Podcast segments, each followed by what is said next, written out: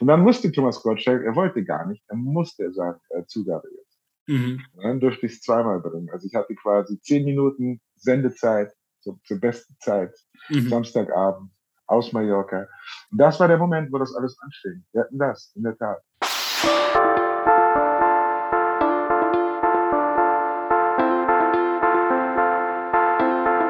Hallo und herzlich willkommen zu Die Macht der Worte, der Podcast. Authentisch, praktisch, gut. Und jetzt viel Spaß mit der neuen Folge.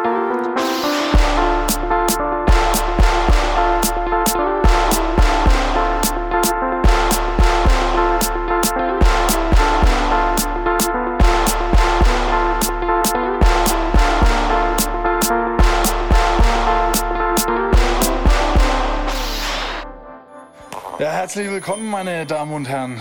Äh, ich bin heute nicht allein bei der Einleitung. Ja, wir sind ja zu zweit. Ja, eigentlich äh, schon, ne? also mit Gott zu dritt. Ah. Aber ja, äh, wer, wer sich jetzt wundert, was ist denn das jetzt für eine Einleitung? Wir, wir stehen halt gerade mal zufällig zusammen, Michi, du und ich. Und dann können wir doch auch gleich mal zu zweit die Leute begrüßen. Ja, richtig. Und, Was äh, haben wir denn heute überhaupt? Ja, du warte, bevor die ah. Leute, äh, gibt ja manche Neuen, die das hören. Äh, Michi, du und ich, wir machen ja Kategorie, wo wir uns ein wenig lustig machen über alle möglichen Christensachen. Ja, Michael und Steve und ihre fünf Minuten heißt das Ganze. genau. Genau. Und manchmal lachen wir sogar über uns selber auch. Richtig, richtig. Manchmal auch über uns. Also äh, jetzt äh, die Episode fängt jetzt an mit bei Dein Wort. Das ist ja unser biblisches Thema mit Sebastian Mann, der schon letzte Woche da war über Geld und Gott. Und dann, Michi, du und ich kommen dann? Ja, was da, machen, da? da machen wir momentan was ganz Besonderes, denn wir haben doch tatsächlich live am Mikrofon ein Lied geschrieben. Richtig, ein Lied geschrieben äh, und, und das war der äh, Nummer 1 Hit in die deutschen christlichen Worship-Charts wahrscheinlich. Ich denke schon, also die werden das schon reservieren einstweilen für uns den Platz 1. Richtig, und äh, dann kommt bei Revolution, unsere äh, Beziehungskategorie, da kommt äh, Jonathan Gutmann das letzte Mal über Jesus aber schlief, über Depressionen Depressionen, über mhm. Stressoren und Stress allgemein. Genau. Super. Und am Schluss kommt natürlich wie immer so ein Special Guest. Und wenn ich jetzt Special Guest sage, und dann meine ich auch Special Guest, denn das ist tatsächlich kein geringerer, geringerer als Lou Beger. Ja.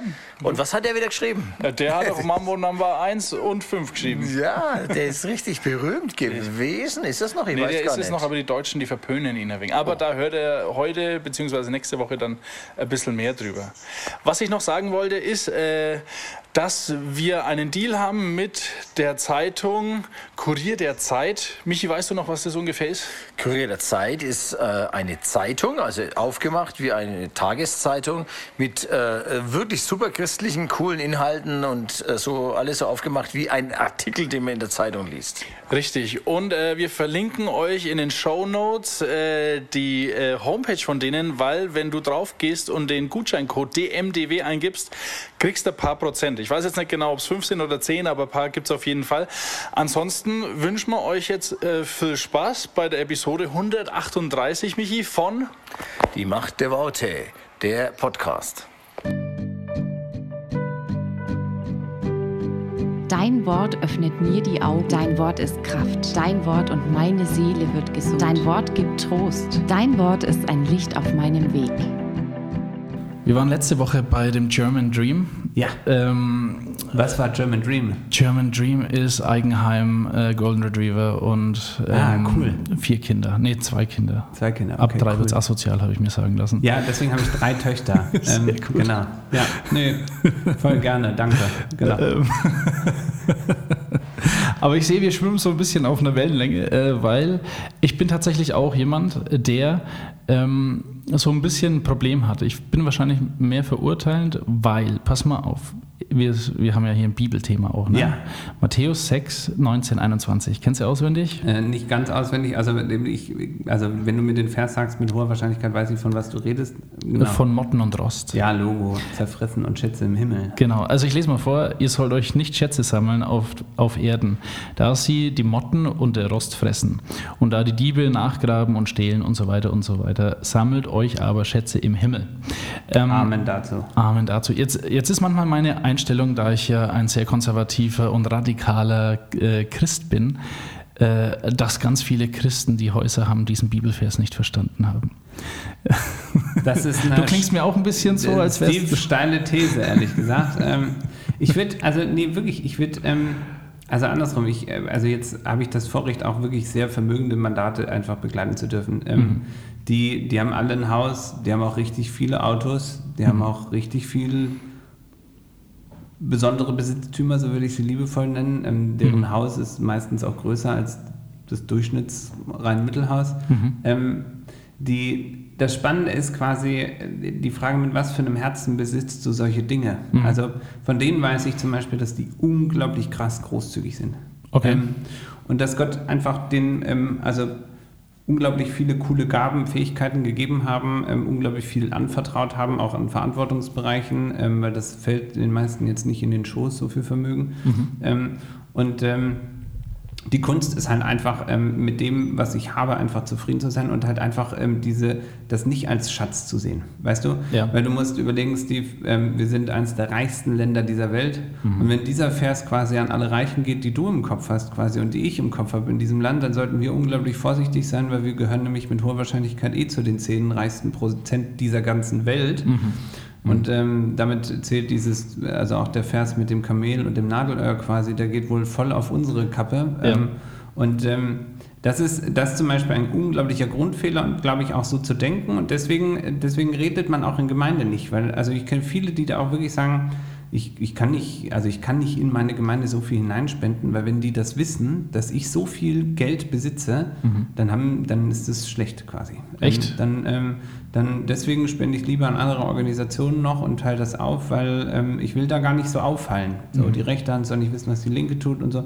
Mhm. Also das ist, ähm, da gibt es ganz, ganz viele wilde Denkweisen quasi, die man so haben kann. Mhm. Und ähm, ach, und ich wünsche mir, dass wir da frei von werden einfach. Allesamt, weil das das ist nicht das, was Jesus eigentlich gesagt hat und das ist auch nicht das, was Jesus sich wünscht, sondern mhm. er wünscht sich, dass wir, dass wir frei von diesen weltlichen Besitztümern in seiner Identität als Kind einfach leben mhm. und, ähm, und deswegen nicht so nach diesen Schätzen hinterherrennen, sondern dass wir nach seinem nach seiner Versorgung einfach leben mhm. und dass wir treu mit dem umgehen, was er uns anvertraut. Und das Coole ist ja auch, das vielleicht als Tipp auch für alle, die sich, ähm, die so mit Neid zu kämpfen haben. Jedes Mal, wenn du dann da draußen so einen Tesla rumfahren siehst, irgendwie oder auch einen Lamborghini oder an Häusern vorbeifährst, wo du denkst, boah, Mann, ey, im Leben werde ich da nicht wohnen quasi, mhm. dann ähm, sei dir einfach bewusst, dass äh, quasi du bist ja Kind Gottes. Also der hat den ganzen Laden hier geschaffen, mhm. ähm, so das ganze Universum. Also ist weitaus größer als diese Villa dann oder dieses Auto. Und ähm, wir sind ja Erben quasi. Also wir werden all dieses, also es gehört uns eh alles zusammen es wurde halt nur temporär jemand anderem anvertraut. Ähm, mhm. Und ich glaube, wenn wir auch in die Ewigkeit blicken, dann ähm, stelle ich mir das schon so vor, dass ich da, das sind ja die Straßen aus Gold. Mhm. Ähm, keine Ahnung, wie das Auto dort fährt quasi, aber es wird gigantisch sein, einfach weitaus größer, als man es mit deutscher Ingenieurskunst äh, hätte, hätte äh, entwickeln können. Und deswegen ähm, muss man da einfach ganz viel Leichtigkeit entwickeln. Und dann ähm, dreht sich bei mir auch nicht immer alles um die eigenen Schätze. Okay, aber meinst du, das fällt Leuten leicht? Also, weil ähm, Jesus sagt ja zum Beispiel auch, äh, ihr sollt eure Familie sozusagen hassen und die verleu äh, euch verleugnen und mir nachfolgen und sowas. Mhm. Und Familie oder Menschen sind ja wesentlich äh, näher manchmal als Besitz. Mhm. Ähm, aber was glaubst du? Also ich kann mir das nicht vorstellen. Ich, ich gehe immer von mir aus. Vielleicht hat auch Gott mir äh, das gezeigt. Äh, ich brauche kein Haus, weil ich glaube, ich würde da ähm, verloren werden oder mhm. sowas. Aber ich glaube, ganz viele sind doch so, dass die sagen, okay, ich habe das Haus, gerade wir Deutschen, ich habe das Haus gebaut, ich bleibe da drin wohnen und wehe, mir nimmt jemand weg oder je, wehe, Gott würde jetzt sagen, schenkst einer ukrainischen Familie oder sowas. Naja, andersrum. Ich würde, also das Lustige ist ja, wir haben ja eine der furchtbarsten Eigen, also Eigen, äh, Eigentumsquoten in Europa. Also wir haben ja am wenigsten Eigentum eigentlich. Also die okay. Eigentümerquoten in, in, südländischen Nachbarländern ist wesentlich höher als bei uns. Mhm. Also bei uns wohnt nur die Hälfte eigentlich im Eigentum, der Rest mietet. Okay. Ähm, das Spannende ist ja natürlich, dass wir, also das hat schon Grund, warum man im angelsächsischen Bereich ja von German Angst redet. Also mhm. ähm, natürlich sind wir ähm, wir haben schon, ich glaube, eine besondere Herausforderung, mit unseren Ängsten richtig umzugehen und, ähm, und äh, zu lernen, auch da viel mehr in dieser Identität in Jesus zu leben und unsere Ängste quasi auf ihn zu projizieren und nicht auf uns. Wir sind natürlich, wir sind Logo, der Deutsche will Sicherheit, Garantie, Steuersparen, das sind die großen Lebensziele eines typisch Deutschen. Ähm, und ähm, ja. das, ist, ähm, das ist schon durchaus richtig quasi. Und ähm, da ist es aus meiner Sicht so unglaublich wertvoll, einfach zu verstehen, auch das, was Jesus gesagt hat ähm, und so oft auch in der Bibel drinsteht. Also in der Bibel steht auch Prediger 11, Vers 2, für alle, die mich kennen, die wissen, dass das eins meiner Lieblingsverse ist. Ähm, da steht, äh, verteile dein Vermögen auf sieben oder acht, denn du weißt nicht, welches Unglück über die Welt hineinbricht. Ähm, mhm. Und ähm, und wir sollen unser Haus nicht auf Sand bauen, wir sollen es auf starkem Fundament bauen. Und ähm, ich glaube, dass die, das, das ist alles nichts. Also ganz ehrlich, also deine Euros auf dem Konto, äh, mhm. äh, dein Haus in Ahrweiler, ähm, so ähm, ähm, dein, dein Tesla bei 180 auf der Autobahn, ähm, das ist alles keine Sicherheit quasi. Also mhm. Ähm, und du kannst ja mal in die Türkei reisen und fragen, wie cool türkische Lira sind aktuell. Du kannst auch mal in Russland fragen, wie es so läuft mit dem Rubel. Mhm. Ähm, also das, das ist alles, das, das ist alles keine Sicherheit quasi. Und, und auch manche investieren ja jetzt hochgradig in Gold, weil auch viele Christen sagen, das ist die einzige Lösung. Und, und ich frage mich immer, wie stellt sich die, die Welt das dann vor? Also stehen die dann hobelnd beim Bäcker und kriegen den einzigen Schokocroissant, der noch übrig ist oder so? Das ist alles eine Farce, ehrlich gesagt. Ja. Und, ähm, und deswegen, das, und das ist, glaube ich, auch so dieser unglaubliche Wunsch, den Jesus in uns hineinlegt. Ähm, werd einfach frei davon. Ähm, mhm. Weil deine Identität, die du als unglaublich geliebtes Kind Gottes quasi mit all deinen Gaben und Fähigkeiten, die er dir gegeben hat, ähm, ähm, bestimmt, die bestimmt, ähm, also nur die Liebe durch, also zu ihm. Mhm. So, also die ist dir, dass du bist bedingungslos geliebtes Königskind und ähm, da kannst du Kohle haben, wie du willst, ja. oder auch nicht quasi. Mhm. Das ändert an deinem Wert nichts. Und das ist genau der Denkfehler, glaube ich, den wir auch immer haben, dass wir dass wir Menschen, die erfolgreich sind, unglaublich viel lauten Applaus zukommen lassen und ähm, und, ähm, und Lob und Anerkennung und dann himmeln wir die an und finden das so mega cool, was die machen. Und, ähm, aber das ist, ähm, das ist nicht die Identität in Jesus. Verstehst du, was ich meine? Das mhm. ist, die sind weltlich berühmt. Herzlichen Glückwunsch. Ja. Und, ähm, und leisten, meistens leiden sie dann sogar unter diesem Status auch noch. Also ist jetzt nicht was, wo ich sage, wow, Mhm. Amazing, wollte ich auch mal hin. Ne? Ähm. Ja, also du hast ja davon gesprochen, ne? also so im zusammengefasst, so dieses, wir müssen neu lernen, äh, dass Gott versorgt. In, ja. in dem Sinne.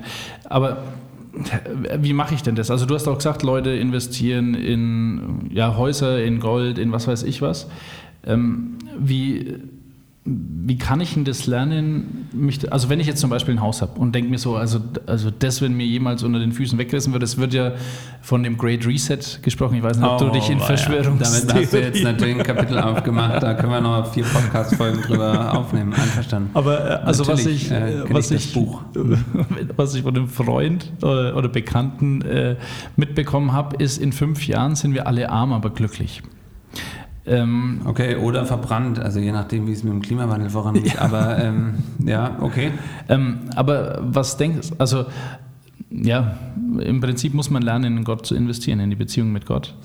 Voll, also und, und das ist auch, ich glaube auch bei allen Besitztümern, also ich glaube, mal andersrum, ich glaube wirklich, dass Gott, also sagt das ja nicht nur einmal, also mhm. er sagt das, Jesus selbst sagt das so oft einfach. Mhm. Also warum kümmert ihr euch so um Nahrung und eure Kleidung quasi, warum nehmt ihr die Dinge so wichtig wie die Heiden, die Gott, Menschen, die Gott nicht kennen quasi, mhm. ähm, seht euch die Lilien auf dem Feld an quasi, ähm, so sind die nicht mega schön, will ich die nicht mehr versorgen quasi, also will ich euch nicht noch mehr versorgen als diese ollen Blumen, die so sauschön schön sind eigentlich. Ja. Ähm, und, ähm, und so oft quasi sagt Jesus eigentlich eben, bist du doof jetzt eigentlich? Also äh, er hat es liebevoll ausgedrückt, aber ähm, und er wünscht sich wirklich, und ich glaube, dass, deswegen steht das auch, also den größten Teil seiner Gleichnisse hat er um Geld und Besitz quasi, ähm, ver, also verbraucht quasi ja sogar, ähm, oder in uns hinein investiert, weil er sagt, hey, das ist Quatsch, wenn du Mensch so krass auf diese Dinge fokussiert bist. Und, ähm, mhm. und ich glaube, wir sind einfach zu dem, also wir sind einfach zu treuen Verwaltern berufen. So. Ja. Und ähm, Treue Verwalter ist ein mega großes Kapitel. Treue Verwalterschaft mit deiner Zeit, treue Verwalterschaft mit deinen Gaben und Fähigkeiten, die Gott in dich hineingelegt hat, die ja völlig unterschiedlich sind. Also mhm. ähm, das ist ja irre, das zu entdecken. Also ich finde das verrückt. Wir sind so viele Milliarden Menschen und jeder hat unterschiedliche Fähigkeiten, Spezifikationen, Begabungen, Talente.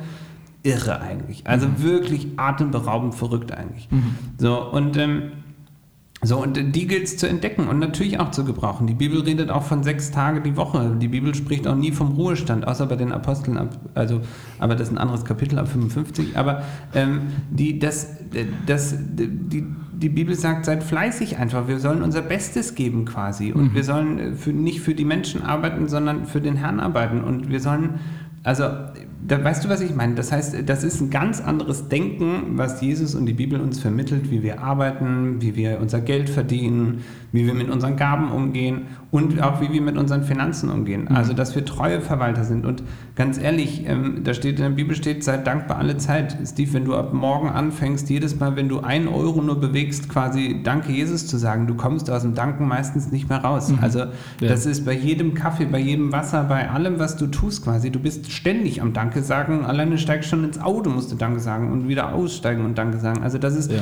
das ist einfach mit dem arbeiten, was Gott dir anvertraut hat. Mhm. Und, ähm, und auch lernen, einfach eine göttliche Zufriedenheit einfach zu entwickeln. Mhm. Ähm, und ich glaube, sorry, dass da ähm, unglaublich viel Wahrheit einfach drin liegt. Mhm. Ähm, und wirklich Freiheit einfach auch auf dieser Erde entstehen darf ähm, und dass der Himmel auch auf der Erde Realität wird, ähm, wenn wir diese Identitätsfragen für uns klären. Und dann ist es völlig Latte Machacho, ob du in der Haus wohnst, ob du in einer Wohnung wohnst und das ist ja wirklich auch, das ist ja auch das Verrückte. Es gibt manche reiche Leute, von denen lernst du es sparen. Mhm. Also das ist wirklich so, die sind so smart und so sparsam und, ähm, und fahren die kleinsten Autos, wohnen in den kleinsten Buden und haben am meisten Kohle, sind so großzügig und keiner kriegt es mit. Mhm. Ähm, so, es gibt die, die laufen pompös durchs Leben quasi und haben meistens gar nichts. Also vor allem Schulden vielleicht irgendwie, die sind nicht erstrebenswert. Die verstehst du? Ja. Das, ist, das ist eine ganz andere Welt einfach. Mhm. Und ähm, und, und das, das, das will, Jesus will uns freimachen von so komischen Denkweisen. Weißt du, was ich meine? Also wir sollen nicht von der einen und nicht von der anderen Seite vom Pferd fallen, sondern wir sollen vor allem in dieser Identität, die Jesus uns gegeben hat, leben einfach. Und wenn du, wenn wir dann lernen, quasi auch sowas wie die Hausfrage zum Beispiel, das ist keine Frage, die du mit dir alleine klären kannst. Die kannst du auch nicht alleine mit deiner Frau klären, quasi, sondern die musst du mit Gott klären.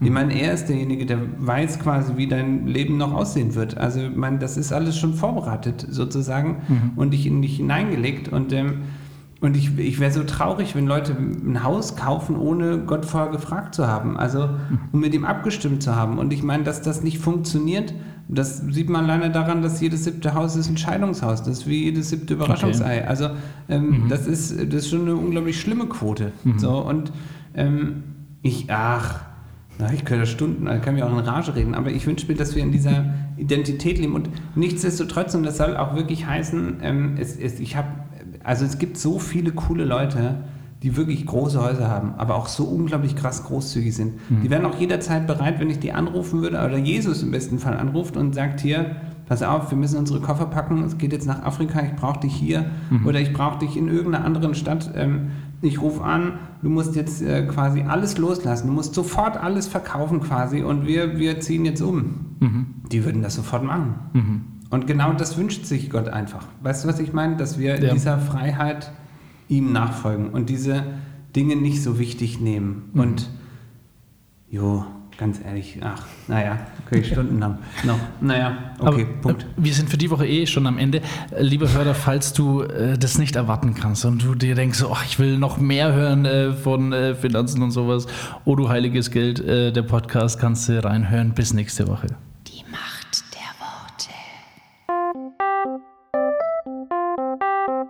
Michael und Steve und ihre fünf Minuten. So, wir haben ja letztes Mal angefangen, unser Lied zu schreiben. Die Macht der Worte, der Song.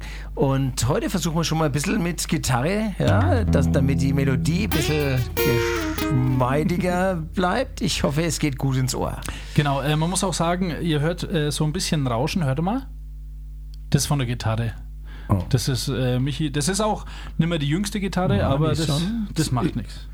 Äh, weißt du noch, was wir äh, aufgeschrieben haben ich, am Text? Äh, ja, der steht bei dir da drüben. Das ist schon witzig, aber komm, ich weiß nicht, ob du es lesen kannst. Oh, die Brille. Ähm, man muss auch rausfinden, Michi, was du für Tonart bist. Was bist denn du für Tonart? Der G? Ich glaube auch. Äh, oder E, E auch. Bist du E? Das ist ja mehr Blues, könnte man auch offen spielen. Stimmt schon. Ist ein wenig schief. Du bringst Farbe, wo wir sie nicht sehen, hat man, ne? Du bringst Farbe, wo wir sie nicht sehen. Aber so, du Das ist- ebnest Es gibt ganz wenig so, so, so Volkslieder, äh, Lobpreis. das stimmt. Für so, ja, Aber für, das wäre äh, ganz cool, ist jetzt nur dumm, aber du bringst Farbe, wo wir sie nicht sehen. Ebnest Wege, wo wir noch nicht gehen. Deine Kraft gibt dem Schwachen Macht. Dem Traurigen hast du Freude gebracht. Denn wir loben dich, der Herr. ja. also das haben wir jetzt schon mal fertig. das ist so- jetzt, vielleicht Bald noch eine zweite Version. Spotify. ähm, ja, das ist die Frage. Du bist der E, hast du gesagt. Fängt mal an mit Moll. Und ist ein freudiges Lied oder ist es äh, so eins, wie alle schreiben? Wie die Urban Life Church, wie die Hillsongs, wie die Alive? Was, was machen wir für eins? Wie, wa- was schreiben die alle für uns? So, sorry, wenn ich das jetzt sage, aber so Luschenlieder. Also Oh. halt so wirklich der A, C, G, C, S, C, H und, und äh, immer langsam und schön seelenschmeichelnd. Oder machen wir Schnelles. Ist die Frage halt, ob wir die, die, die Strophe auch so wenn getragen machen und dann so Hymne als Refrain. Ja? Das ist halt, wenn es richtig durchgehen soll, braucht man auch eine Hymne. ein wenig. So, so ein Hymnenrefrain. Ja? Oder? Findest du nicht? Das stimmt. Aber das ist jetzt die Strophe, ne? Ja, ja, ja würde ich auch sagen, ja. Aber das ist ja eh. Äh, Aber stimmt, das wäre dann so klassisch, wenig so getragen anfangen, ne? Machen wir einen Vorschlag, wie man es anders macht. Du bringst die Farben, wo wir sie nicht sehen. Du ebnest Wege, die wir noch nicht gehen. Deine Kraft gibt dem Schwachen Macht.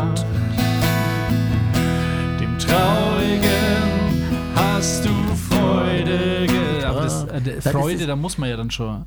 Und wir singen und loben dich, weil du Jesus Christus bist. Ich finde, äh, den Traurigen hast du Freude gebracht, müssen wir irgendwie noch ein bisschen umdichten. Schau mal, da ist der Stift.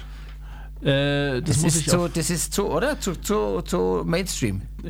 Und den Traurigen hast du Freude gebracht. Ja. Oder, warte mal, wie heißt denn das? Aus Asche macht er? Wein hätte ich fast gesagt, aber das war was anderes. Trockener Wein. Äh, ja, ja. Äh, Beauty, Schönheit, oder? Schönheit statt Asche. Ja. Wie wäre es dann, wenn man da. Äh, und aus Asche hast du Schönheit gemacht? Oder ist das zu poetisch? Ne, na gut, das, das Oder ist wir das ja gemacht, noch mehr Strophen auch. Das stimmt. Aber äh, bist du mit dem gemacht am Schluss nicht zu Ende? Äh, zufrieden? Dem Traurigen gebracht? hast du Freude gebracht. Nee, das ist so. Und den Traurigen hast du Freude gebracht. Das ist so was. Hm. Und den Traurigen wieder Freude gebracht. Ist auch ähnlich, ne? ich bin auf Dreivierteltakt. Ich muss aufpassen, ich muss aufpassen, dass ich nicht Dreiviertel mache. Weil das ist bei mir, ich, hab, ich bin einfach so ein bisschen in der Lederhosen aufgewachsen. Wir müssen auf jeden Fall was machen, was so deine Generation, äh, wo es ein wenig stolpert. Wie zum Beispiel, was ist da, äh, was singst du über, oder hast gesungen, äh, Like a Rose. Da. Nee, du bist ja. Like a rose over troubled water. like a rose trembled on the ground. Ja. Like das ist übrigens. Äh, trembled on. Ist das für ein Lied? Da kann ich auch so die Augen zumachen. Der muss, lieber Hörer, also wenn ihr mal bei Michi in einem Lobpreis mit dabei wart, das ist jetzt leider nicht mehr so oft der Fall, aber der Michi hat immer alles gleich gespielt, also immer den. Äh, wie, wie geht es Like a Rose? Ähm, Ich bin jetzt so, ich habe jetzt diese Melodie von Troubled Water im Kopf. Ähm, Trembled on the ground, You I took the took the fall. you took the fall, aber ist egal. Thought of me. no. äh, where, nee, wie geht denn das? Thank you for the cross, Lord? Kann sein, ja. Ich muss jetzt da weiter. Ah. Also dem, deine Kraft gibt den Schwachen Macht. Ja, weil das ist, deine Kraft gibt den Schwachen Macht, das ist doch ein bisschen so aus der Reihe. Aber das ist ja, das ist das, was der Generation Schwierigkeiten Richtig, und das ist gut. Ach so. Und jetzt müsste man hier das auch noch ein wenig so machen, finde ich. hat. Ach so. Deine Kraft gibt den Schwachen Macht. Dein, weil, weil sonst ist das ist wieder so, so Mainstream. Dein, äh, den Traurigen hast du Freude gebracht. Das ist. Aber dann hast du ja ein 1-1 äh, unterschiedlich wieder 1. Dann ist so, das dritte ist dann so, oh, okay. äh, das hat mir jetzt ein wenig überrascht da. Das ist hier ein Prozess, Freunde, das wollte ich euch nur noch mal sagen. Ihr seid ja live dabei. Also okay, dann lassen wir das jetzt mal so. Vielleicht, ja. Sollen wir die Melodie nochmal probieren? Oder? Äh, ja, also ruhiger eher. Oder auf was wollen wir eigentlich im Refrain hinaus? Das, das ist, eine ja gute jetzt. Frage, ne? Ja. Brauchen wir schon einen Kontrast. Ja. Oder, oder vielleicht auch nicht zu auch. Also wir beschreiben ja gerade Gott, der Dinge besser macht, als wir die kennen oder haben. Ja. Äh, deine Schöpferqualitäten, die die Welt gerne hätte. Und goodbye. Eine lange. Nein. Mief. Okay. Es war schwierig, Lieder zu schreiben, weil es gibt schon so viele. Ja, vor allem, wenn man es aufnimmt, dann hat man immer so ein wenig einen Drang. Ja. Also es kann jetzt total jetzt langweilig auch für einen Hörer sein, ja. der sich jetzt denkt, so Mann, was... Was ist denn jetzt los? Geht zurück Aber man, die, das soll man dann im Refrain sowas wie du bist Elohim machen? Ach schon, das ist ja unser Sagen wir das? Ja. Äh, was heißt das nochmal, Elohim? Großer Schöpfergott.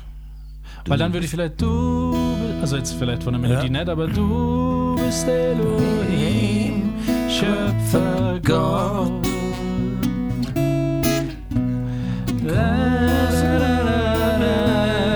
Der die Welt, die Welt gemacht, also. Ja, aber es ist jetzt nicht so hymnenmäßig, ne? Nee.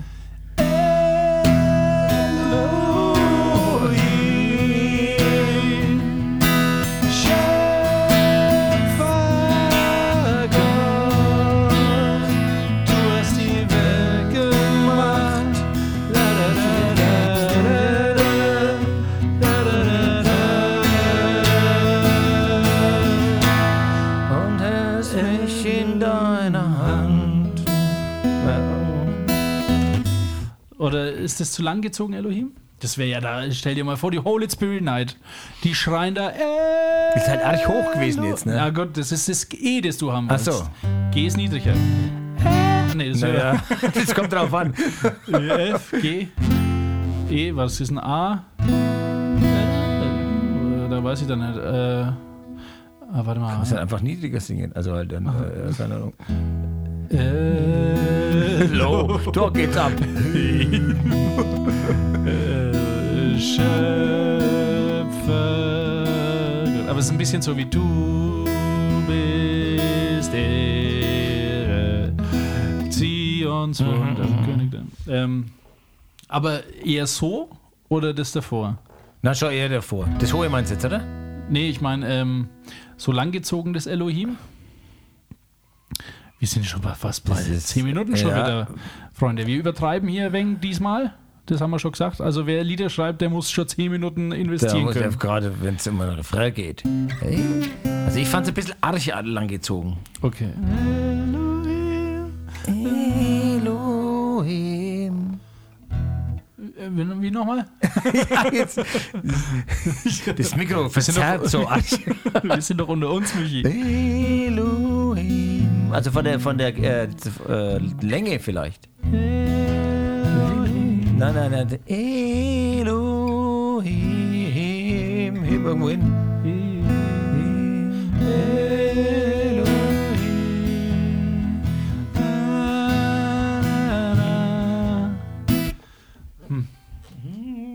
Was du eigentlich damit? Ja, das ist der Takt in meine rechte Hand.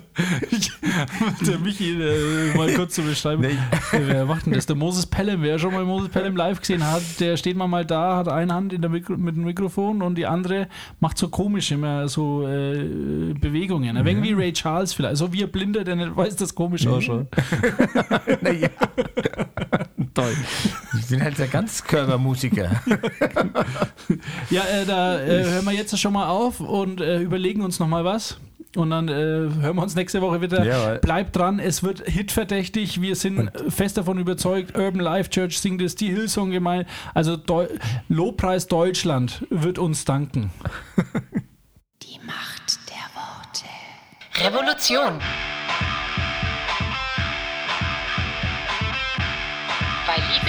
Das Herz verdreht. Der Autor von Jesus aber schlief, Jonathan Gutmann. Servus. Hi, grüß dich. Ja, äh, du bist ja äh, in einer psychosomatischen Anstalt, heißt es so? Knapp daneben, also es ist eine psychiatrisch, psychotherapeutisch und suchtmedizinische Klinik. Ja, wenn du wüsstest, was ich im Kopf gehabt hätte, wie ich dich da einleite, dann wären alle political incorrect äh, Lampen angegangen.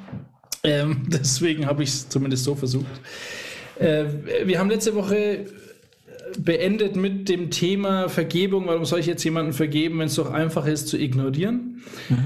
Ähm, ich habe so ein bisschen die Frage, ah, da frage ich auch für einen Freund, äh, was man machen kann, äh, um auf der Straße der Vergebung zu gehen bei Leuten, die einem äh, verletzt haben oder enttäuscht haben?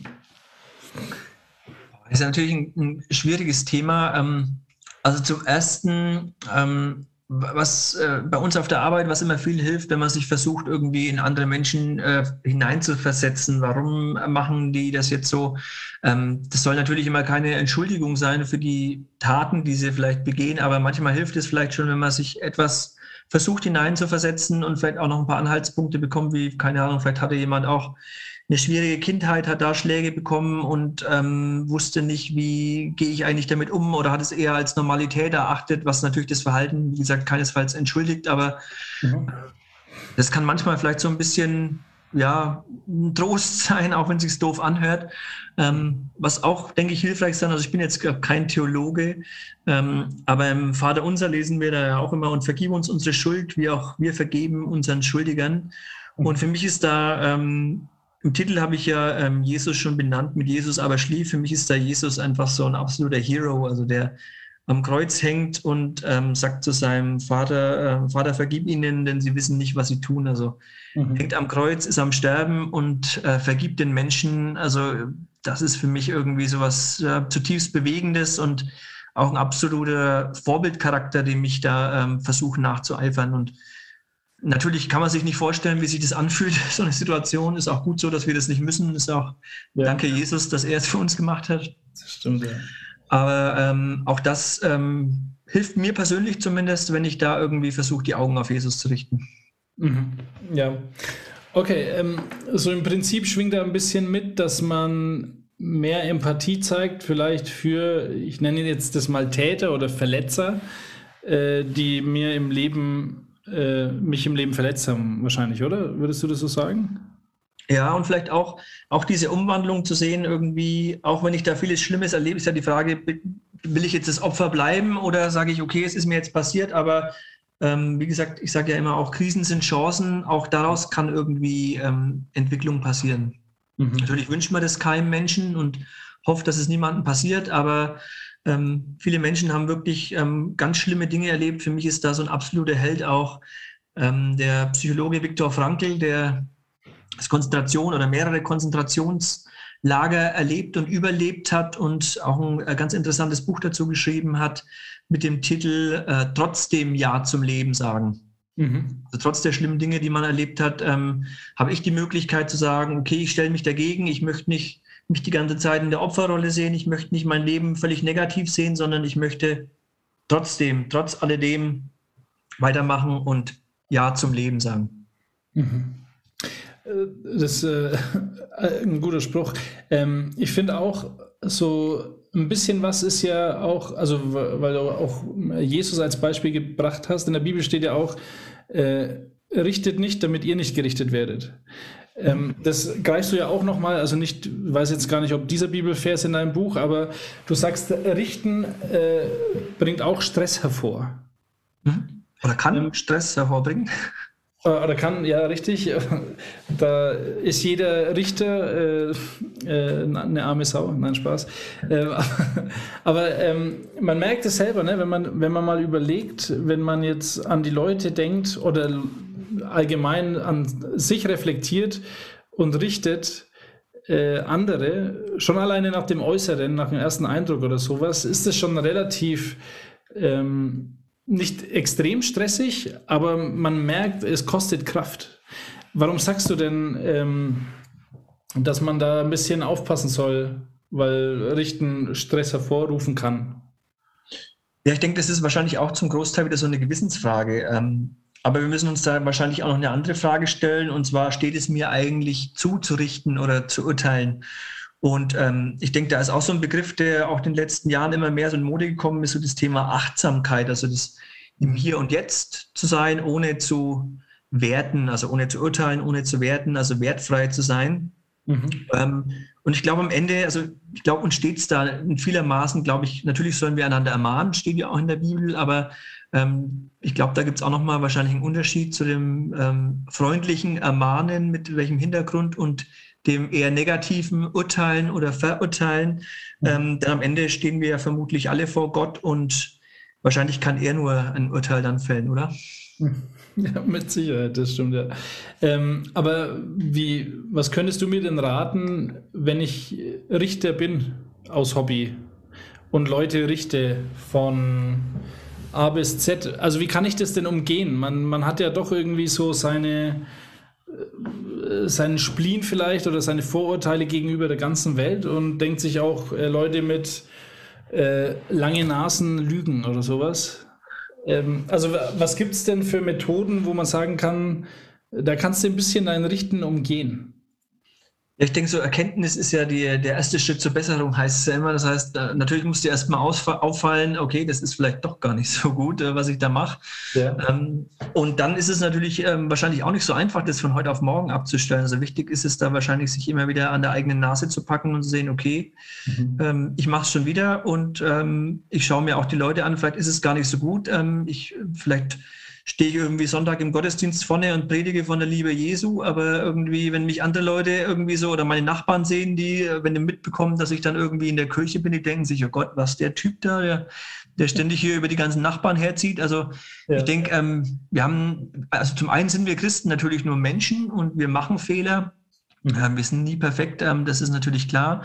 Aber ich denke schon, dass wir auch so eine gewisse Vorbildfunktion haben. Und ich denke, das ist, ähm, glaube ich, auch was Wichtiges, was uns immer so oder was wir uns immer wieder mal so ins Gedächtnis rufen sollten und zu gucken, okay, ähm, was denkt Jesus vielleicht jetzt über, über das, was wir jetzt da gerade so machen und findet er das eigentlich so gut oder nicht?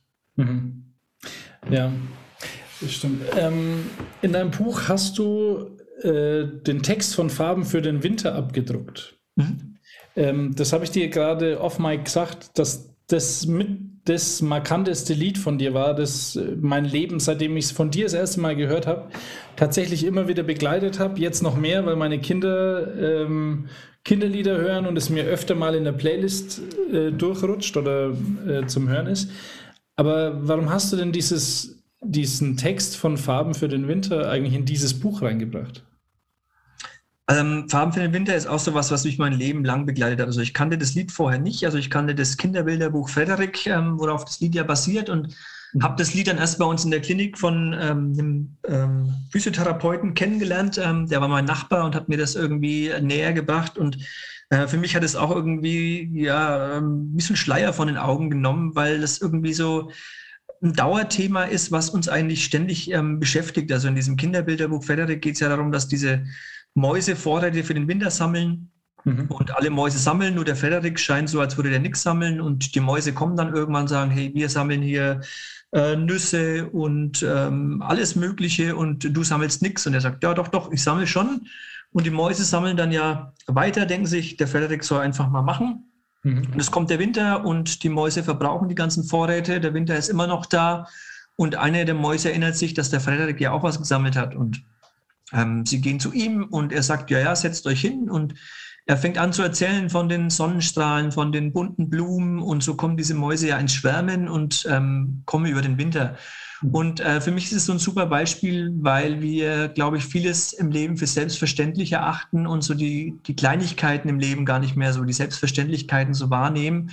Und für mich ist es so ein, äh, ich war total dankbar, wie ich das Lied ähm, kennengelernt oder kennenlernen dürfte, ähm, weil es mir einfach selber wieder vor Augen bringt, wie, wie dankbar ich für so Kleinigkeiten sein kann und dass ich Dinge einfach nicht für selbstverständlich nehme. Und mhm. deswegen ähm, war mir das auch so als Thema, beim Thema Dankbarkeit zum Beispiel auch wichtig, ähm, dass, das, dass das Lied, ähm, das ja der Roland äh, Kalkbrenner geschrieben hat und bekannt wurde, ist von Jonathan und Laurent, die das mal gecovert haben. Und ich habe es früher dann auch immer auf meinen Konzerten gespielt und gelegentlich spiele ich es auch heute noch. Okay. Ähm, ganz kurz mal äh, so äh, Nebenthema. Gibt es von dir was auf Spotify oder so? Ähm, nee, ich glaube, es gibt noch so ein paar ganz alte Sachen auf YouTube, findet man da. Entweder unter Glückskeks Autor, das waren die deutschsprachigen Sachen, oder ähm, ganz früher habe ich so Akustik, Emo, Folk, Pop gemacht. Okay. Äh, da findet man vielleicht auch noch was unter A Rose's Diary. Oh ja. Gut, also falls jetzt die Zahlen hochschießen, äh, dann auf jeden Fall wegen diesem Podcast. Oh, und ich habe leider aufgehört mit Musik machen. Mist. Ja, leider. Also du hast eine, eine sehr zarte Stimme gehabt, muss man mal so sagen. Ähm, genau, wir, wir kommen so ein bisschen, nee, wir kommen komplett zum Ende. Ähm, noch mit zwei Fragen. Und zwar hast du zwei Kapitel äh, oder eins, definieren Sie Ihren eigenen Wert und bleiben Sie sich treu. Jetzt ähm, hast du das geschrieben und hast auch ganz viel darüber in, deine, in deinem Kapitel geschrieben, aber zerstört uns nicht Social Media so ein bisschen den ganzen Anti-Stress-Faktor? Also zumindest spielt es ähm, eine gewisse Rolle, weil es uns ja eher so die heile Welt vorgaukelt. Also man fängt ja dann an, sich vielleicht mit anderen zu vergleichen und sieht, ah, der war da schon wieder im Urlaub oder der hat das neue Auto und so. Ähm, ich habe da auch ein ganz gutes Beispiel. Ich, ähm, vor einiger Zeit hat sich eine Freundin von meiner Frau mit meiner Frau unterhalten und gesagt, dass sie jetzt so einem Pastoren-Ehepaar auf den, in den sozialen Netzwerken folgt und die machen momentan so eine Gemeindegründungsarbeit und die Freundin meiner Frau meinte dann, ähm, ja, sie findet das total toll, ähm, wie die da sich investieren und was die alles aufbauen und was das für eine tolle Familie ist. Ähm, was er allerdings nicht wusste, ist, dass der Pastor mittlerweile wieder extrem ähm, alkoholrückfällig geworden ist und dass äh, seine Frau eigentlich kurz vor der Scheidung war, weil solche Dinge, die werden ja auf Social Media eher nicht groß preisgetreten. Mhm. Deswegen ähm, sage ich immer, es ist mit Vorsicht zu genießen und das heißt ja auch nicht umsonst, es ist nicht alles Gold, was glänzt. Und ich würde mir da eher wünschen, dass sich eher die Kultur hingehend da ein bisschen ändert. Ja, also da kann ich auch von mir sprechen. Wir waren, glaube ich, vor zwei, drei Tagen ja, in Stuttgart und äh, zwischen den äh, bestimmt einer Stunde und einer Stunde Schreianfällen meiner Kinder gab es zehn Minuten Ruhe, wo Friede war, wo ich kurz ein Foto gemacht habe und dann auch auf Social Media geteilt habe. Und dann kam meine Frau her und also ich habe das gar nicht gecheckt, weil ich habe es halt gerade gemacht, weil die Situation das zugelassen hat. Und er hat dann gesagt, schau, das ist Social Media. Das ist, man sieht es außenrum nicht. Man sieht eine Momentaufnahme und das ist immer die beste von allem. So ist es. Also gibt es einen ganz guten Spruch von äh, Gregory Bateson, der immer mal gesagt hat, der Kontext ist immer wichtiger als der Text. Also du siehst ja nur den Text mit einem Bild, aber was drumherum passiert, siehst du eigentlich nicht. Das bleibt dir da im Verborgenen. Das, das stimmt. Äh, in, in diesem Kapitel hast du ja diesen zweiten Teil, bleiben Sie sich treu. Meinst du, man sollte auf Social Media mehr die Wutanfälle seiner Kinder mal filmen? Ähm, ja, mit Kindern ist es immer ein bisschen schwierig, finde ich, weil sowas ist, äh, Social Media und Internet, das bleibt ja und wer weiß, wie die Kinder sich dann mal fühlen, aber das muss jeder für sich selbst entscheiden. Ich würde es nicht machen, also ich würde nicht meine Kinder bei Wutanfällen filmen, aber grundsätzlich ähm, wäre es eigentlich äh, besser, wenn wir mal das, äh, das Leben mehr, wie es eigentlich ist, ähm, widerspiegeln. Mhm. Ähm, auch vor allem Pastoren, wo man immer denkt, das sind die Unantastbaren. Mhm. Aber ähm, du möchtest gar nicht wissen, wie viele Pastoren eigentlich in psychiatrisch-psychotherapeutische Behandlung kommen, weil es einfach nicht mehr funktioniert. Aber ähm, davon wissen auch die allerwenigsten Gemeindeschäfchen davon. Ja. Hatte ich mal äh, eine Person überrascht, also jetzt äh, musst keine oder wirst auch keine Namen nennen, aber äh, wo du dir dachtest, ob du die Person kanntest oder nicht, aber wo du dachtest, so ah, krass, von, von dem Lebenslauf oder von der Persönlichkeit hätte ich nie gedacht, dass der mal zu uns kommt.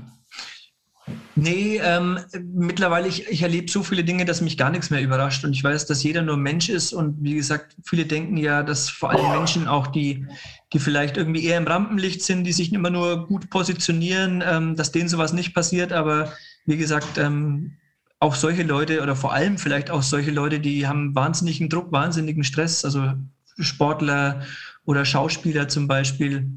Wie gesagt, das sind alles nur Menschen, ähm, auch wenn man sie als Stars oder Leute aus dem Fernsehen kennt, aber oftmals steckt was ganz anderes hinter den Menschen oder hinter der Rolle, die sie oftmals dann ähm, in der Öffentlichkeit spielen. Ja. Ähm, Du hast noch ein Kapitel, das heißt, verändern Sie Ihre Lebensumstände. Ähm, ist es ein bisschen Cancel, Cancel Culture Push, also dass man sagt, ey, lösch einfach irgendwie die schlechten Sachen in deinem Leben?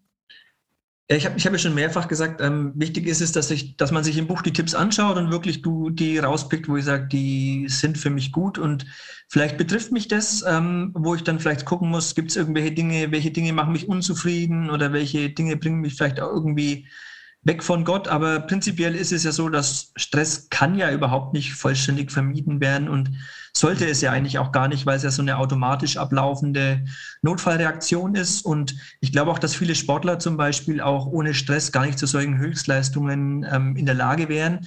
Aber es gibt halt immer so zwei Seiten der Medaille. Und ich habe erst vor kurzem ich bin ziemlich sportbegeisterter Mensch und schaue mir da alles Mögliche an und habe mir dann zum Beispiel auch bei den Olympischen Winterspielen äh, Eiskunstlauf der Frauen angeschaut. Mhm. Und da war auch eine relativ junge Teilnehmerin, äh, eine russische Teilnehmerin, die unter Dopingverdacht stand oder immer noch steht. Und da habe ich mir auch gedacht, wie ich mir das angeguckt habe, ähm, die konnte eigentlich nur verlieren, ähm, hat dann letzten Endes auch einige Fehler gemacht, weil sie dem Druck nicht ähm, standgehalten hat. Ähm, und da wäre es vielleicht schon auch sinnvoll zu sagen, okay, zu gucken, was müsste ich vielleicht ändern? Muss ich immer alles groß mitmachen oder kann ich vielleicht das eine oder andere auch rausschmeißen? Mhm. Ähm, meine letzte Frage ist, äh, warum heißt das Buch Jesus aber schlief? Das ist auch eine ganz, ganz nette Geschichte. Ähm, ich tue mich mit Buchtiteln immer ganz schwer und ich frage immer alle möglichen Freunde, ob sie eine gute Ideen haben. Und ich habe einen guten äh, Kumpel, der ist auch Arzt und dem, ähm, der hat mein, mein allererstes Buch hat er auch äh, lektoriert, aber der, also auf den seine Meinung bin ich, lege ich sehr viel Wert, aber der hat leider immer nicht so viel Zeit, da ähm, meine ganzen Bücher durchzugucken. Mhm. Ähm, aber er hat auf Anhieb irgendwie geschrieben, Jesus aber schlief. Ich weiß gar nicht, ob er es eigentlich ernst gemeint hat oder nicht, weil er schreibt, ich weiß, manche Sachen, wenn er mir schickt, die sind ernst gemeint und bei manchen, da weiß ich gar nicht, meint er das jetzt so. Okay. Aber irgendwie wusste ich sofort, äh, wie ich diesen Titel gelesen habe, ähm, das ist es einfach. Und dann war klar, ich brauche noch irgendwie einen Untertitel. Mhm. Also der Untertitel heißt ja, ähm, der heißt Biblische Tipps für ein effektives Stressmanagement. Mhm. Aber irgendwie das, ähm, der Titel, der hat mir sofort zugesagt und deswegen heißt, war das der, der die Geburt der, dieses Titels. Okay, okay. Äh, zum Schluss äh, darf der Interviewgast äh, noch das, was er auf dem Herzen hat, loswerden. Jetzt ist es natürlich, dich ins kalte Wasser ein bisschen schmeißen, äh, dass du dir jetzt noch überlegen müsstest, was äh, du sagst. Aber ich fülle diese Lücke, dass du noch kurz nachdenken kannst mit äh, noch ein bisschen Werbung für dich. Und zwar ähm, genau, das Buch erscheint im Franke Verlag oder ist erschienen im Franke Verlag. Jesus aber schlief heißt es von Jonathan Gutmann und Gutmann, jetzt wieder reingefallen. Ähm, und also es ist sehr lesenswert. Ich habe das ja von dir zugeschickt bekommen und war auch deswegen interessiert. Erstens, weil ich dich kenne, zweitens, weil ich ähm, mir dachte, das ist jetzt mal ein Buch, das ich lesen kann, ohne äh, Psychologe zu sein oder so. Wobei man wahrscheinlich deine anderen Bücher auch lesen kann, ohne Psychologe zu sein. Aber wir verlinken einen Link in den Show Notes auch äh, im Podcast, damit ihr das Buch äh, direkt ähm, bestellen könnt und dahin kommt, um das zu kaufen. So, jetzt habe ich die Zeit so weit gefüllt. Ich verabschiede mich schon mal von meinen Hörern und Jonathan Gutmann, Autor von Jesus aber schlief, hat die letzten Worte. Ja, ich versuche mich kurz zu halten. Ähm, ich habe ja schon mehrfach gesagt, es ist wichtig, dass wir auf uns selbst achten. Ich glaube, es ist aber auch ähm, vor allem in der aktuellen Zeit, wenn man noch so die Corona-Zeit, Corona-Phasen mitnimmt oder jetzt auch den Ukraine-Krieg, ähm, ist es auch wichtig, dass wir auf unsere Mitmenschen achten und diese aus den Augen nicht verlieren und auch gucken, wo ist es uns möglich, ähm, Hilfe anzubieten und diese zu unterstützen. In diesem Sinne, macht's gut und vielleicht sehen wir uns ja irgendwann mal. Die Macht der Worte. Aus der Sicht, aus, aus der Sicht, aus der Sicht und mit den Worten von. Aus der Sicht und mit den Worten von. Künstlername Lubeger, aber Leute, die ihn kennen, nennen ihn David Lubeger. Hi David. Hi, Freund. Schön, dass du da bist bei mir, beziehungsweise dass wir uns online treffen über Zoom. Äh, wir haben letzte Woche schon ein bisschen über deine Kindheit gesprochen, wie du zu äh, Musik, beziehungsweise auch ein bisschen schon zu Mambo Number 5 gekommen bist. aber auch über deine Kindheit mit deinem Vater, dass das relativ schwierig war mit deinem Vater. Mhm. Jetzt habe ich noch mal so eine persönliche Frage an dich und zwar, du hast ja eine Tochter ja. und ganz viele Tiere, wo du auch in deinem Buch sagst, Familienzugehörigkeit und so. Ja. Aber ähm, da du ein Scheidungskind warst und du auch gesagt hast, das hat mit dir ein bisschen was gemacht, auch dich in die Ehe hineinzutrauen. Ähm, für mich damals, wie wir uns entschlossen haben, Kinder zu bekommen, wir waren damals acht Jahre verheiratet, habe ich zu meiner Frau gesagt, wenn du mich verlassen willst, dann mach's jetzt noch, weil sobald wir Kinder haben, ähm, dann wird's richtig ernst. Und ich bin auch immer froh, also nicht froh um Scheidung, aber zumindest um Scheidung, die keine Kinder mit involvieren. Ja. Ähm, wie machst du denn das äh, mit deiner Tochter? Wie erziehst du denn deine Tochter? Wir hatten das auch, dass ein Vater die Identität gibt. Und wir sind ja fehlbar. Ich unterstelle dir jetzt auch ein bisschen, dass du doch nicht ganz so perfekt bist. Nein, natürlich. Aber wie machst du denn das als Vater, ähm, deine Tochter zu erziehen und dahin zu erziehen, dass sie relativ heil ist? Das ist gar nicht so einfach. Ja, das ist gar nicht so einfach. Ich habe erst äh, gestern in der Schrift äh, diese, diese eine Passage gelesen, wo, wo auch drin steht, Väter, seid nicht zu streng zu euren Kindern, damit sie nicht mutlos werden. Und, ne? Okay. Und, ähm, wir, wir möchten ihnen, wir versuchen ihnen natürlich einen Weg aufzuzeigen. Ähm, ein wenig Strenge ist nicht verkehrt, ne? an den richtigen Stellen, aber auch natürlich viel Liebe und viel ähm, Vertrauen geben, ja, so dass mhm. ihre Wünsche und ihre Pläne auch Bedeutung haben. Aber ich bin einfach nur ein Mann und auch sehr fehlbar. Es ist für einen Mann nicht einfach, Töchter großzuziehen. Ja? ja. Und ähm, vor allem jetzt entwickeln sie sich in der Zeit, wo dann die Pubertät dazu kommt, ist es generell so, dass ähm, ein Freund hat gesagt, und das stimmt wohl auch, dass sich auch irgendwie chemikalisch das, äh, biologisch das Gehirn verändert und du kannst etwas sagen, das ganz anders ankommt und die sind ganz andere Wesen. Und das muss man auch respektieren und sich an seine Zeit zurückerinnern. Ich war wohl auch nicht anders. Wir vergessen das immer. Ja. Kann es sein, dass ja. das man, manche Ehefrauen auch noch haben, dieses äh, vom, das falsche Hören? ja, das kann, das kann alles, das kann alles kommen, wenn, wenn man argumentiert. Allein die Ehe zu lernen, wenn man aus einer kaputten Ehe kommt, mhm. kommen wir quasi mit riesigen Rucksäcken an. Ja? ja? Und wir sind irgendwie große Kinder. Und dann findest du die Partnerin deines Lebens und man, man verliebt, man heiratet, dann ist man zusammen, aber man hat diesen Rucksack ja noch auch. Ja? Mhm. Wir zum Beispiel, Janine und ich, wir waren verheiratet und äh, wir hatten zum Beispiel Jesus noch gar nicht in unserem Leben. Also wir haben aus eigener Kraft versucht, durch unsere Liebe zusammenzuhalten und zu wachsen. Und das, das ging auch ganz gut eine Zeit lang, aber dieser Rucksack war halt noch drauf. Mhm. Und der zieht einen manchmal eben ziemlich runter. Und ähm, ich, ich wage zu behaupten, dass, dass wir, die aus kaputten Ehen kommen, ähm, mhm. diesen Rucksack äh, über die Jahre eben ausziehen müssen. Und, und, das neu lernen müssen. Das ist gar nicht so einfach. Also ja. Ich bin quasi ohne Dad aufgewachsen. Das Menschen, die äh, umgekehrt jetzt ohne äh, Mutter aufwachsen. Das sind verschiedene Probleme oder verschiedene Rollen, Aspekte, die man vielleicht nicht ganz so lernen konnte, weil man sie nicht beobachten konnte als Kind. Und mhm. Ist natürlich. Aber wenn wir unser Bestes geben, äh, ich glaube, das ist gut. Ja. Fehler werden wir machen. Die mache ich jeden Tag. Ja. ja und dann, dann bereue ich es auch und äh, muss mich entschuldigen, mhm. wenn ich zu harsch war oder etwas nicht verstanden habe. Das ist nicht einfach. Also Kinder also, in dieser heutigen Welt großzuziehen, ja. ist überhaupt nicht einfach. Stimmt. Aber bist du der Strenge von euch beiden? Nein, ich bin eher, glaube ich, der Gute. Mutti ist, glaube ich, strenger. Ja? Ich kann schon auch streng sein und Machtwort reden, das, das tue ich schon. Mhm. Aber ich, ich glaube, ich bin jetzt nicht zu streng. Aber sie hat schon Respekt. Das, das muss, muss auch sein. Mhm. Also da bin ich altmodisch. Ja, also, also, Kinder, die sich auflehnen und die Eltern beschimpfen oder so, das geht. Ja, da muss schon, da muss schon ein, ein Segen drauf sein. Also muss man Eltern respektieren, die auch nicht perfekt sind. Und Kinder sehen das ganz genau. Die sehen unsere Schwächen besser als wir selber. Das ist ja das Problem. Man kann die nicht verheimlichen. Geht nicht. Die spüren direkt ne, deine, Schwäche. So. Du, du, hast jetzt gerade erzählt äh, von dem Rucksack, den man so mit sich mhm. trägt. Ähm, In deinem Be Buch beschreibst du, was ich sehr interessant finde, äh, dich selbst als People's Pleaser. Für die, die dem englischen Begriff äh, nicht geläufig sind, dass es halt jedem alles recht machen wollen. Ähm, zum einen, wie checkt man denn, dass man People's Pleaser ist? Also wie hast du denn das gemerkt?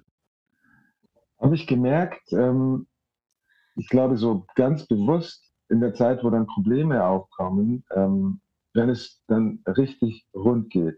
Der, mhm. Ich, ich beschreibe quasi in dem Buch, dass ich wahrscheinlich aus der Kindheit diesen Entertainer-Knopf habe, der quasi für dieses People-Pleaser steht. Also Entertainer sind eigentlich immer People-Pleaser, okay. weil dieses auf die Bühne gehen und Leute happy, glücklich machen wollen, ist mhm. auch People-Pleasing. Ja? Das ist da in dieser Art und Weise ganz nett und ganz gut und man kann auch einen Job und ein Leben daraus machen, aber im echten Leben kann es zu Problemen führen, spätestens wenn man wirklich Grenzen setzen muss. Man mhm. muss also lernen, gewisse Grenzen zu setzen und wenn man dann in die Geschäftswelt kommt, wo dann wirklich auch Haie mitschwimmen, die äh, dich verschlingen wollen, dann reicht es nicht mehr, People Pleaser zu sein. Dann musst du auch, auch lernen, wirklich Grenzen zu setzen, mhm. ähm, eine gewisse Stärke und auch Abstand zu gewissen Menschen, Dingen ähm, einzuführen, die äh, dir eigentlich unangenehm ist, denn du möchtest dir eine Harmonie liefern. Ja. ja. Du hattest als Kind so wenig Harmonie, dass du immer mehr Harmonie gesucht hast irgendwie draußen, mhm. weil es zu anstrengend ist, vor allem als Kind immer in Disharmonie zu leben. Ja. Äh, es ist wie falsche Töne auf dem Klavier, die kannst du andauernd nicht hören, die kannst du nicht für immer hören. Also möchtest du harmonische Klänge hören und versuchst Menschen zu finden, die harmonisch sind, äh, äh, Situationen zu schaffen, die harmonisch sind, damit du dich gut fühlst. Aber so geht es halt im Leben nicht. Ja? Man muss auch lernen, Grenzen zu setzen und, und, und andere härtere Gangarten zu finden. Zwar ja. versuchen fair zu sein, aber Mhm. Ja, und das dauerte eben. Also ich musste das dann auch lernen erst später. Ja, also wenn Leute äh, merken, Hörer merken, dass sie People's Pleaser sind, äh, die dürfen sich Zeit mit sich auch lassen, dass es nicht von heute auf morgen gleich klappt, Grenzen zu setzen, ne? Das ist äh, ein langer Vorgang, denke ich mal. Das ist nicht einfach, weil man so geprägt ist. Mhm. Ja, es ist, es ist sehr unnatürlich für einen People Pleaser, raffe Grenzen zu setzen. Aber du möchtest auch nicht, dass Menschen andauernd deine Grenzen eintrappeln. Mhm. Ja, spätestens dann, und das passiert, wenn man in die echte Welt geschmissen wird, sage ich jetzt mal, im Berufsleben, mhm. ja auch in Büros, überall, wirst du dann eben gemobbt. Es wird immer Menschen geben, die das ausnutzen werden und dann die Grenzen einreißen. Also muss man es lernen. Ja. Irgendwann mal. Ja. Ähm, in deinem Buch äh, sagst du, dass deine Mutter dich erzogen hat zur Ehrlichkeit und äh, es kam relativ nah an dem People's Pleaser dran. Und habe ich mir überlegt, ist ein People's Pleaser eigentlich wirklich ehrlich? Also jetzt nicht, dass deine Mutter dich schlecht erzogen ja. hat oder du das schlecht aufgefasst hast, aber im Prinzip zum einen belügt er sich ja eigentlich selber, oder? Und die andere. Ja, auf eine, Art, auf eine Art ist das so, ja. Also mhm. es, ist, es ist zwar gut, Harmonie äh, zu haben und ähm, sagt ja auch die, die Bibel, ja, wir sollten den Mitmenschen mit Liebe und Respekt behandeln und, und in Harmonie, versuchen alles in Harmonie zu halten. Also es hat schon auch was Biblisches. Aber in dieser Welt, in der Tat, ähm, wird das äh, gefährlich für, für dich. Ja? Und die Grenze, wie du schon so sagst, zwischen Truthfulness, also absolute Ehrlichkeit und äh, dass man äh, sich und anderen was vorspielt, ist äh, tatsächlich ähm, spannend. Ja. Da muss man eben auch. Ja, wie, wie, wie sieht es heute aus mit deinen People-Pleaser-Skills, sage ich mal? wir haben wir haben äh, abgenommen, auf alle Fälle, durch, allein durch, durch den Beruf schon. Ja, wie ich schon sagte, du wirst in ein Haifischbecken geschmissen und du merkst, äh, du musst absolut Grenzen setzen und bist gezwungen dazu. Ja. Jetzt gehst du drauf. Und somit lernst du relativ schnell in diesem Haifischbecken zu schwimmen, aber das kannst du natürlich nicht, wenn du nicht äh, einen Weg findest, den Leuten klarzumachen, hier ist meine Grenze. Mhm. Äh, bis dahin geht's hier nicht mehr. Ja. Und äh, das lernst du eigentlich ziemlich schnell. Also heute ist das nicht mehr mein Problem. Ja, das, okay. das hatte ich 20 über 20 Jahre Zeit zu, zu, regeln. Ja. ja. Also man liest auch in deinem Buch und äh, wie gesagt, vielleicht haben wir ja das Glück noch mit deiner Frau irgendwann ein Interview zu führen. Aber sie hat es auch ein bisschen gemerkt, ne? Dieses Haifischbecken, äh, im, im Buch beschreibst du sie oder ist sie mehr Hip-Hop-mäßig, mehr so Jogginghosen-Style äh, gewesen? Und äh, aber von den Produzenten und sowas wurde sie dann mehr in die sexy Schiene reingeschoben. mhm. knappe, äh, knappe Sachen und sowas. Aber ja. genau, ähm, da bin ich mal gespannt, wenn ich mit dir reden darf. Ja, äh, gerne. Wie das für sie war. Jetzt machen wir mal weiter in deiner Karriere. Und zwar an meinem 13. Geburtstag bist du bei Wetten Das das erste Mal aufgetreten. Oh. Oh. Ähm, und ich weiß es noch wie heute. Nein, Spaß. Äh? nee, nein, wow. nein. Aber ähm, wie, wie bist du denn zu Wetten das gekommen? Weil ähm, warst du, du warst ja damals noch nicht entdeckt sozusagen. Also wie kommt man ja, denn zu Wetten das? Das war, das war quasi der Start der internationalen Karriere. Ähm, ja. Und es kam zustande, der, der Song kam raus und der erste Auftritt war bei Kai Pflaumes Glücksspirale, ich kann mich noch erinnern. Mhm. Und äh, der kam super gut an und dadurch ging der Song auf Platz 30 der deutschen Charts. Mhm. Aber äh, quasi DJs und die, die, die Redaktionen und sowas, die, die schauen ja immer nach Dingen, die sie interessieren und die konnten irgendwie absehen, dass das oder so dachten sie zumindest, würde der Knaller des Sommers werden. Mhm. Also haben sie uns eingeladen. Ich kann mich noch gut erinnern, dass ich da ankam und es war eben alles perfekt, der perfekte Abend, also die perfekte äh, Arena, äh, die Luft und ähm, mhm. diese Stars waren da, wie Sophia Lorena, das kann ich mich noch erinnern, mhm. Vicky Martin und wer auch alles da war und das war alles sehr, sehr neu für mich. Aber ich wusste, entweder make or break, entweder du machst es heute richtig und dann wird's was oder eben nicht. Yeah. Und das war so dieser Moment. Und das, du hast recht, das ähm, war ein Glücksfall, dort zu sein, denn es war die größte Sendung damals im deutschen Fernsehen. Das kann man ja heute gar nicht mehr so vergleichen. Ja. Also 16, 17 Millionen Menschen zugeschaut, quasi jeder ja, ja. hat dazu geguckt. Zu dem Zeitpunkt, das war ja noch vor der Ära des Internets, kann man sagen. Ja, das hatte ja damals noch keiner. Auch Handys ja. waren noch nicht wirklich da. Und halb Deutschland hat mich dann quasi gesehen an dem Tag. Und ich durfte ja dann auch noch diese ähm, äh, Zugabe geben, die man ja normalerweise nicht gibt bei der Sendung. Und, und das so war einzigartig, das, richtig?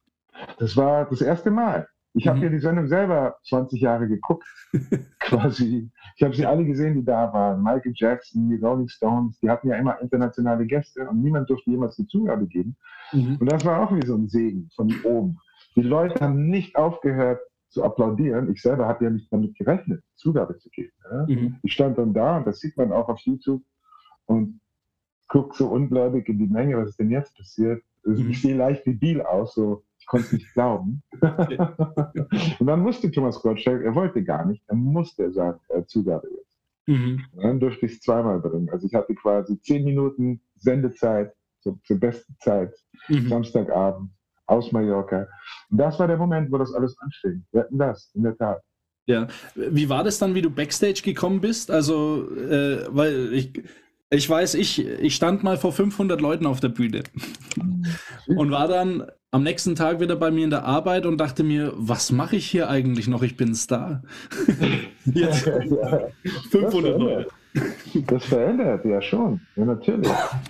Also davor, weiß ich noch, war ich super nervös, weil wie gesagt, das war der Moment, wo mhm. ich wusste, entweder geht steil nach oben oder irgendwie seitwärts. Ja. Dachte ich zumindest. Mhm. Ich kann mich noch erinnern, ich war Sekunden bevor Thomas Gottschalk dann meinen Namen gesagt hat, ziemlich nervös, Backstage, habe mit keinem geredet. Die Luft zum Atmen, es war ja auch sehr warm, ne? Ja. Das wurde flach, alles die Atmung. Aber dann geht natürlich dieser People-Pleaser-Knopf an. Pang! Ja. ja. Und dann wird der Name gesagt und dann gibst du eben alles, du weißt, wie es geht. Mhm. Und dann siehst du, wie die Leute ausflippen und dich nicht gehen lassen wollen und dann weißt du, jetzt hat sich mein Leben verändert. Mhm. Jetzt hat es sich verändert. Ich wusste natürlich noch nicht zu welchem Grad, aber jetzt wird das nicht mehr so wie früher sein. Und in ja. der Tat, dann am nächsten Tag war das schon so. Ja. Mhm. In der Tat, ich kann, nicht nach, ich kann das nachvollziehen. Ja. Auch, auch 500 Leute, man, man braucht ja ein gewisses Selbstvertrauen, dass man dann quasi da braucht, um auf die Bühne zu gehen. Aber du kennst es ja, mhm. nach ein paar Sekunden ist die Nervosität eigentlich weg, im Normalfall. Ja. Und der Trick auf der Bühne, egal welche Art von Performance du bringst, ist gleich in den ersten 20, 30 Sekunden die richtige Frequenz zu finden, die richtige Energie zu senden mhm. an das Publikum, die ja dann auch zurückkommt. Ja. Und die macht es dir dann leicht, den Rest quasi gut zu meistern. Ja. Das stimmt. Ah, du hast gesagt, äh, du hast es dann gemerkt, äh, bei diesem Punkt eben, dass die Leute so gejubelt haben, dass sich jetzt was verändert hat. Ähm, in dem Buch kann man ja ganz viel, also ich weiß gar nicht, ich glaube 100 Seiten sind dann von Wetten das, ungefähr 100 Seiten, von Wetten das bis zu dem Punkt, wo du Jesus gefunden hast. Also interessante Geschichten. Ja. Ähm, hast du eine, wo du sagst, so, boah, das war so wirklich ein bisschen ein Highlight in dieser Zeit, wo ich mir denke, so unfassbar, dass ich das äh, gemacht habe, geschafft habe oder dass mir das passiert ist? das, das, da waren so viele, die auch zum Beispiel nicht im Buch eigentlich sind, so viele Momente, die ich damals. Solche wollen wir hören. Solche wollen wir hören. Ja. Ja, also ich weiß auch noch, quasi, du, du bist dann in Amerika vor allem, ja. Das, das war damals das gelobte Land. Mhm. Ja, für Entertainment zumindest. Das gelobte ja. Land. Wenn du es da geschafft hast, dann brauchtest du eigentlich gar nicht in Europa rumwurschteln, weil dann ist die Ausstrahlung eh weltweit. Mhm. Also es ist nur notwendig, dort zu sein. Und äh, da wirst du dann quasi jeden Tag irgendwie mit irgendwelchen Superstars zusammengeschmissen. Jay Leno zum Beispiel war so eine Sache, den, den mochte ich sehr gern, habe ich auf meiner Couch geguckt, also mhm. noch in Deutschland. Und dann auf einmal sitzt du da in der Umkleidekabine und er kommt rein und sagt, hi, wie geht's? Ja. Ja, über was wollen wir reden? Und du denkst ja noch irgendwie in deinem Hinterkopf, hey, ich bin noch der Junge aus München noch gewesen, weißt du, aus, vor fünf Monaten. Jetzt bin ich mit Jay Leno und er sagt, hi, was geht ab? Ja. Äh, ja. Dann sitzt du eben da und hast dann eine Hollywood-Schauspielerin auf der linken Seite, dann war ich glaube Frau von Tom Hanks auf der rechten. Okay. Und äh, ja, und plauderst dann quasi locker mit denen. Das mhm. ist, war sehr surreal. Ja, ja. Mhm. Aber kommt man da nicht, selber, ja. Kommt man da nicht so ins, äh, ich weiß nicht, ob du das, den Begriff Gatzen, äh, also wo, wo, du dir, wo du schon selber sagst, ne, gerade saß ich noch auf der Couch und habe euch zugeschaut, äh, jetzt hocke ich mit ja. euch auf der Couch. Ja. Es ist, also äh, ich glaube für einen Normalsterblichen, also nicht, dass du unsterblich bist, aber irgendwie vielleicht äh, äh, doch ein bisschen für die Deutschen, aber man kann sich das gar nicht vorstellen. Also wäre jetzt auch so, wenn ich von dem Laptop hier aufstehe, mit dir gesprochen habe und dann gehe ich raus äh, keine Ahnung, und äh, was weiß ich, wer da kommen könnte, wo ich total beeindruckt wäre. Äh, mit dem ich dann aber ein Normaler bin, also zu dem Klischee dazugehöre, wo die auch dazugehören. Also, ja, verstehe. Wie verkraftet man das? Kann man das? Man gewöhnt sich wohl irgendwann dran, aber gleichzeitig äh, möchtest du ja auch in der Zwischenzeit irgendwie ein normaler Mensch sein. Also mhm. es ist gar nicht so einfach. Ja? In den ersten Jahren musst du irgendwie deinen Platz irgendwie so du musst lernen, damit umzugehen. Das ist ein bisschen vergleichbar vielleicht mit Soldaten, die mhm. im Krieg waren, ein, zwei Jahre, und dann kommen sie zurück und stehen im Supermarkt auf einmal und müssen äh, Cornflakes kaufen und sehen dann 100 verschiedene Cornflakes-Sorten und denken mhm. sich, was, was ist denn eigentlich mein Leben? Ich war doch gerade vollkommen äh, am, am, Kämpfen, äh, Adrenalin im Körper, habe für eine gute Sache gekämpft und habe mich lebendig gefühlt. Und jetzt stehe ich da im Supermarkt und bin voll so der Normalo. Und so fühlst du dich auch manchmal, weil du bist doch bei Jay Leno und einmal werden das. Und dann auf einmal bist du für fünf Tage in München. Ja, ja. Du musst irgendwie gucken. Ähm, zu, zu, gucken, wie, wie machst du das, wie wirst du das? das? das? muss man auch lernen mit der Zeit. Ja. Identität, ja, deine Identität äh, wackelt. Also ja. du bist einmal das und für den anderen bist du wiederum das, für den mhm. anderen bist du ganz oben, für den anderen ganz unten. Also ja. musst du deine eigene Identität stärken und das machst du dann eben mit deinem Rucksack, den du immer noch auf. Die Macht der Worte. Vielen Dank fürs Zuhören. Folge uns auf Instagram, Spotify, YouTube und Facebook. Wenn dir diese Folge gefallen hat, abonniere unseren Kanal und wir freuen uns über 5 Sterne bei iTunes. Wenn du Fragen, Anregungen oder Verbesserungsvorschläge hast, kontaktiere uns unter die Macht der Worte at mail.de. Wir hören uns nächste Woche wieder.